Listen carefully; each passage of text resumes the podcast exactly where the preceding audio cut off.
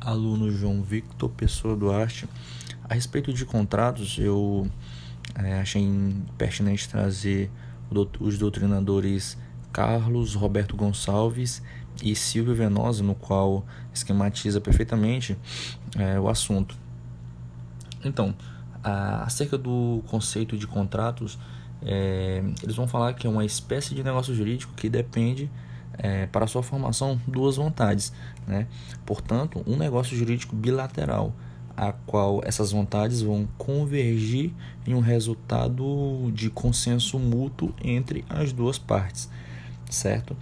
Que pode ser citado também um exemplo de contrato no âmbito privado, ou seja, no direito privado, que é o casamento.